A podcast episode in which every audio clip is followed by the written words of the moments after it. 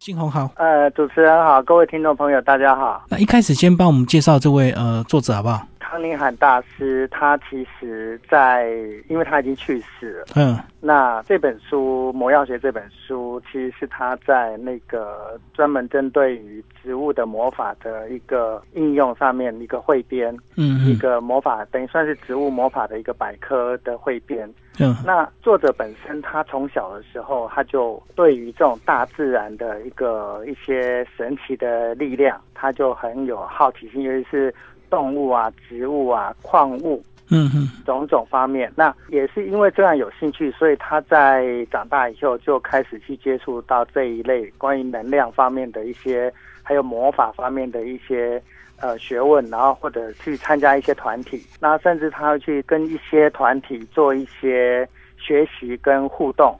但是到了后来，他在就是跟这些团体，他其实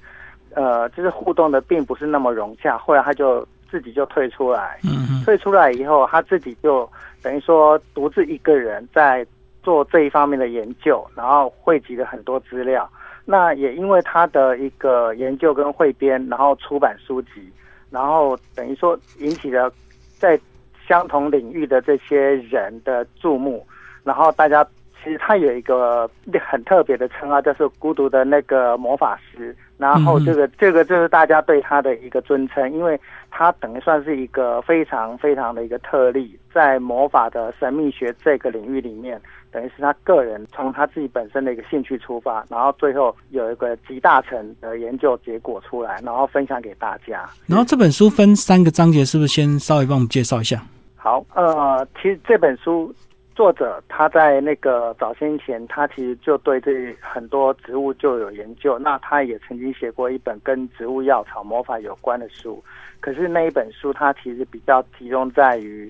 呃美洲地区，就是说它的范围是比较小的。那自己他后来他自己整个整理完以后，他哎觉得他应该要在，因为他的层面已经扩及到亚洲地区。扩及到了一些波利尼西亚，就是我们所谓的夏威夷群岛那个领域。那他就甚至到印度，那所以就变成说，呃，他有心想要把这样的一个结果，他把它整理出来。那在但因为是属于魔法的应用的一个汇编，所以他在这本书的第一单元，他就会先做一个魔法的基本的知识的介绍。嗯嗯。然后第二个单元呢，它就针对。它所收集到超过四百种以上的这个植物药草的每一种，它本身，比如说，呃，我们知道说迷迭香啊，或者是百里香这样子的一个药草，它本身具有什么样的一个魔法特性，它就把它整理出来。那包括一些所谓的星球元素，还有我们的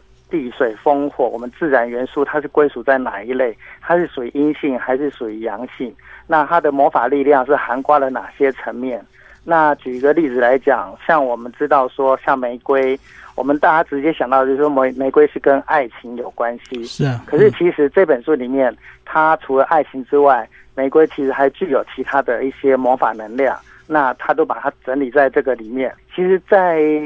这本书最受这个神秘学还有魔法学这个领域里面被大家所称。称赞的就是它最后一个单元，因为他把这些收集到资料，他把它做成一个表格化，做一个整理。比如说，嗯，我们想要关于爱情的爱情的魔法应用，那他就把所有跟爱情有关的植物的药草，全部都把它汇编成在一个表格里面去做呈现。嗯嗯，嗯那所以在这个单元里面，等于是说，如果有心想要投入到这一块，然后对药草这个。魔法的应用，想要去做一个筛选的话，去选择的话，那这个是对于他们应用的人来讲，是一个非常便利的一个工具。那主要分三个部分，那是不是呃，主编就先从我们先从第一个章节哦，基本药草学来讲一下这个来自自然的力量。那药草为什么会有这个呃神秘的一个魔法呢？其实这个东西，我们说我们不管是植物，因为这本书讲的是植物，那作者其实他曾经也。提到过，他在世的时候，他曾经说过说，呃，在世间所有的动物、植物，包括我们人，还有一些矿物，那即使就是像路边的一颗石头，因为这些东西都来自于大自然。嗯，那其实这些东西都是跟宇宙运行，还有，因为我们。都是从最基本的元素所构结而成。那我们都是来自于大自然，那大自然所赋予我们这个每个东西，它都有一个基本的能量存在。那这个东西其实我们从我们一般所认知，像那个水晶，还有钻石，嗯嗯，有一些有一些，比如说能量的一些治疗师。他们会应用水晶，或者是应用一些矿物的东西来运用，因为他们会想说这个东西很很有能量。那为什么叫做很有能量？因为其实他从这个里面，他去研究说，其实每一种东西它都有一个振动的频率。嗯哼，就科学层面来讲，那这个振动的频率，它的幅度越强，它就表示它在某个层面，它对应到我们整个一些。自然宇宙的一个能量结构上面来讲的话，它在某个层面是比较吻合的，比较能够引起共鸣的。嗯，那因为我这样说可能会比较抽象。那我举刚刚我提到的玫瑰，那玫瑰这个植物它本身里面从它的结构，从它里面所蕴含的一些分子，它所震荡出来的一个频率，它对应到跟爱情这个东西是有相关的，所以。我们把玫瑰应用在爱情的魔法层面来应用的时候，它就会产生比较大的一个共振的效应出来。然后，因为我们施法的人知道运用这个东西，然后在爱情的一个运作上面就能够比较能够达成我们的所要的目的。好，那这是一个他在前面知识里面所传达的一个，就是说为什么会有这样子的魔法应用。但是它里面前面的部分魔法的知识还包括介绍了呃。简单的一些魔法的运运作，包括工具。那工具可能有哪些？像我们一般所知道，香包，对，还有人偶，还有一些精油，还有一些熏香的东西。那这些东西他都简单的做了一个介绍。那他就觉得说，这本书其实主轴就是在植物的一个魔法介绍。那前面他他因为他著作很多，他他会觉得介绍大家说，这本书我只是要告诉你说，每一种植物它本身的魔法在哪里。然后，至于前面的这个知识，他就简单的带过，简单的。但是它虽然是简单，但是我觉得说，就一般人来讲，我们简单的应用也是可以作为一个很好的参考。嗯嗯。那其实书里面还有讲到这个魔法的原则，就是还是有一些基本的原则，像比如说魔法是自然的，魔法不能害人，对不对？对对对对对，这个层面，我觉得，因为我最佩服的一点就是，也是作者在这个层面，因为他说魔自然界的这个魔法的力量。它并没有所谓的正能量或是负能量，力量就是力量，但单纯就是看每个人就是应用的层面。比如说你好的人，你发出善心去运用，当然就是属于正能量。但是你是想要去操控别人的人，你做出来就是我们一般所谓的黑魔法，就是黑巫师。但是他警告说，当你去用这样的一个能量去操纵、去控制或者去做不好的事情的时候。其实这个能量会反馈到你自己身上，嗯嗯，那最后结果就是你会造成自我的毁灭。那其实以前我们在做能量的一个介绍的时候，这里是提到说负能量会反噬到自己本身，但是其实正能量也是一样会回馈到做施法者本身。那所以说你如果你是朝善的方面去发展的话，其实你得到最后的结果是会更好。所以它是应用这样的原理在说明的。然后在书中也有讲到这个魔法的意图，除了我们刚刚讲的这个呃普遍比较知道爱情，但是呃也有其他很多不同的意图，对不对？比如说我们要保护啦，或者是我们要治疗驱魔哦，在书里也有做一些详细的一个魔法的意图的一个介绍。对对对对，因为它这个层面，因为既然是提到魔法，当然他就会尽量在这个层面上面呃去做一个前面一开始一定要做一个简单介绍。嗯哼。保护的魔法，它是为什么要具有保护的魔法？它的作用是这是什么？那关于爱情，关于欲望，然后关于治疗，关于健康，关于驱魔，关于辟邪这些种类，它都把它纳入。还有吸引金钱，就是说我们想要获得财富，我们它这在里前面都有讲。然后植物本身它所具备的魔法能量，的时候它也有提到说这个它本身的那个魔法的意图跟能量是在哪里。然后最后。在后面的表格的时候，他根据这些魔法意图，比如说，好，我今天像我刚刚前面有讲的，就是说，今天我要求爱情，那我这个爱情的东西的药草有哪些，他就把它条列出来。那后面表格里面有陈列了很多呃魔法意图的药草。分类的很清楚。是对。好，那其实这本书呢，主要就是介绍四百多种有魔法的这个药草做一个介绍哦。呃，那在读这个呃每个药草的介绍之前，它还有一些搭配的一个这个属性要一起呃搭配来看，对不对？比如说呃在里面呃就有一个章节在一开始就有讲到如何读懂药草条目哦，原来我们还要搭配这个星球属性、元素属性以及神子的一个属性啊。啊，对。其实这个是输入到比较，应该是说比较专业的一个魔法的应用。嗯，因为就他们所谓的神秘学的能量来讲，因为像它最简单，基本上它每一种植物，其实不管是人还是什么东西，都只要是生物，我们就可以分阴跟阳两种属性。因为我们就中医来讲，我们就会说我们是属阳的，但是阳，我们男生里面其实会有阴性体质。那其实我们把它这些虽然是说是魔法，但是其实我们认真来对照我们现身现实生活所所生活的一些，像我们看病啊，或者科学应用啊，其实都是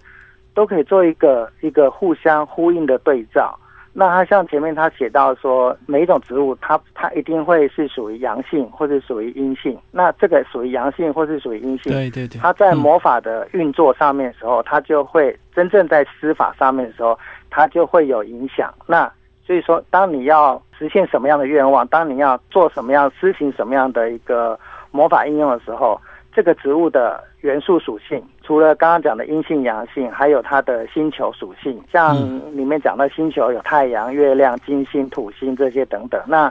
像我们知道，金星它就是会比较偏向爱情的，对。对那土星它就会是比较固定的，那太阳是很热烈的。那所以这种东西的层面，就是你会根据这个植物的属性，然后去搭配它的魔法的力量，去做一个完美的一个搭配。然后你在施法上面就会呃应用起来就会比较得心应手。哦，所以这样讲，这个要运用这个魔法植物，还是要很有很多参考因素，就对，包括它的阴阳啊，这个呃元星球属性或者是元素水属性，这是一个原则啦。但是是他作者在前面魔法基本知识介绍的，他说其实你有很多一些应用，其实。并不一定要那么死死的，就是遵守这些规则。是是是，嗯，哎，对，因为他前面想要说，今天，因为他说什么采集植物，有些时候我们就想说，魔法采集之后，你最好在等到月圆的时候再去采集这个植物才会有效用。就是他说有很多魔法的魔法界的人会有这样子的一个一个说法，但是当你真正临时需要的时候，你怎么可能等到月圆的时候才来去采集这个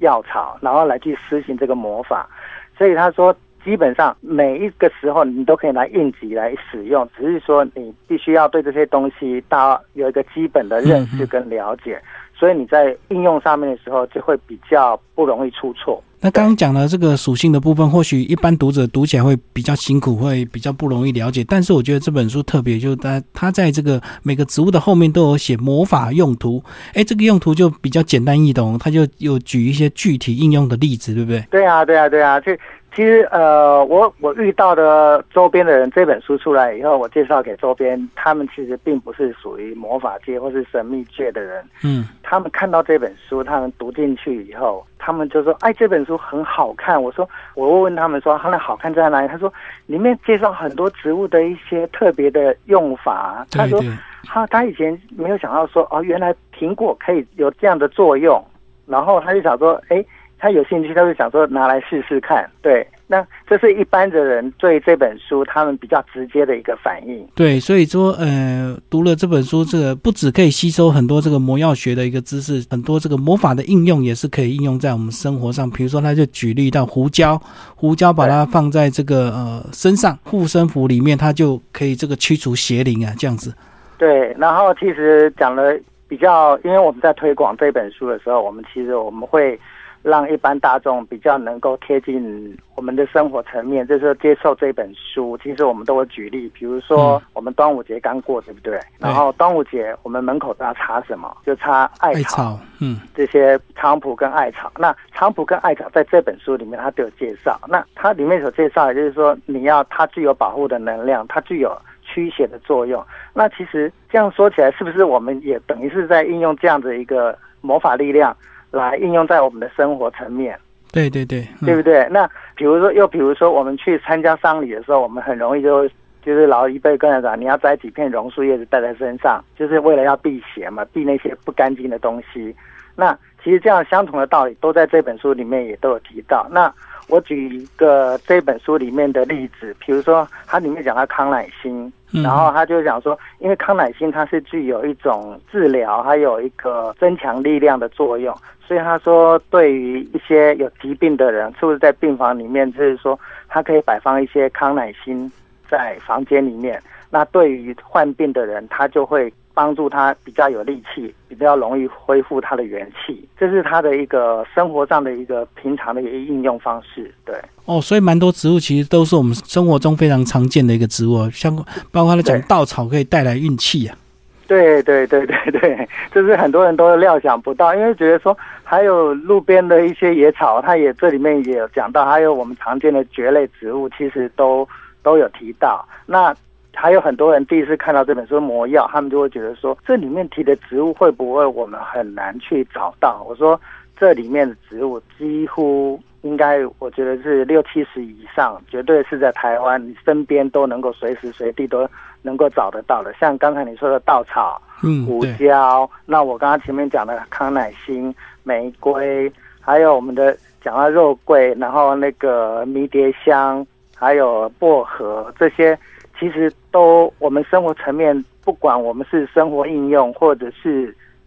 饮食上面应用，都会看得到的。对，连水果也是魔药学的一部分的这个神秘植物里面。对对对，无花果啦、苹果啦、梨呀、桃啊、葡萄，嘿，对，在这里面都有，嘿。所以这本书可以把它当做这个植物的一个知识百科来看，还蛮好看的，对不对？对呀，对呀，对呀，这就是说这本书，我是觉得说，因为大家会觉得说，呃，其实作者他在前言里面，他就说这不是一本魔法书，嗯它是一本关于魔法能量的一个百科会，所以它只是作为一个编会的一个参考、一个应用的百科书。然后这本书不仅是说给魔法。对神秘学有兴趣的人来参考应用，对一般大众，他其实也可以用这本书来做简单的一个生活上的使用。即使他只是单纯来看一看，他会觉得多了额外一个关于植物方面的知识也不错。嘿，所以如果说像他们这种神秘学，他们研究到更高端的话，是不是就是呃很多这个植物的混合运用，对不对？对，因为像我们，如果像我们像《哈利波特》，不是它里面在讲那个魔药学的时候，他们就说这个大锅里面要加这个，要加那个，就是它会有很多一些复复，我们所谓的复方嘛，就是说它把几种不同的植物的材料放到同一个锅里面去燃烧、去熬煮，然后得出来东西就会具有一个特别的效用的一个魔药。嗯，那其实。真正的一个魔药药草的一个应用，嗯，如果说你要把它发挥的更好的时候，其实呃也是这样子的应用。那像作者他在前面前序言里面，他也是想说，哦，今天如果我想要获得一些金钱，那我可能就会加几种什么材料把它放在一起，就复合配方就对。对对对对对对，就跟我们精油一样，精油也有这个单一，也有这个复合配方啊。其实精油就是从这样子一个魔法药草的应用延伸而来的，它也是。因为这样子延伸出来的，那只是很多人他并不是那么清楚这样子一个历史的跟文化中的源流跟脉动这样子。哦，对啊，那精油也是植物提炼出来，那它也会针对你的身体的一个特性去帮你调配适合你的这个精油，比如说你要疲劳啊或放松啊，对不对？没错，没错，对。最后，信用主编帮我们总结这本书，好不好？这本书你推荐给哪一些读者？我我是觉得说这本书，我我觉得它真的是一本我自己个人，我自己整个在编辑的过程当中，我会觉得我我自己本身就是对自然植物很有兴趣的一个人。然后我以前也认知到很多，可是我都是从一般生活的所谓的植物学里面的一个层面，我知道说这个植物它是什么样的样态。它是几月会开花，然后它是会是不是会结果，它是不是开什么样的花？然后它是是属于藤类、树类还是草类？那但是这本书我在编辑过程当中，我其实就跟那些刚刚我提到那些读者一样，他们就会我就觉得哦，原来我以前所认知到的这些植物，原来都有那么奇妙的一些作用，有很多是我以前真的是。没有接触过，也没有听到过。然后我也是因为编了这本书，又哦发现说，这真的是我觉得可以把它放在有人说它是床头书，嗯，然后我就觉得这是一本真的是可以放在书架上，你随时想要拿来应用的时候，你随时都可以参考的一本书。我今天如果说啊，我想要去找工作，诶，嗯他对工作面试，他这里面都有提到。然后我今天钱财，我想要获得多一点的钱财，他也有讲到一些，这里面有一些植物具有这样的一些作用。那我会觉得说，其实人生不过就是一些就能量学方面来看，心想事成，然后做的，因为它里面也提到一个视觉化，然后我们的意念的一个一个达成，都跟这个东西有很有关系。那这个东西其实真的是很值得拿来做参考应用。嗯，好，今天非常谢谢狮子文化的主编刘信宏为大家介绍魔药学、魔法药草与巫术的神奇秘密。好，谢谢主编。谢谢谢谢大家，谢谢。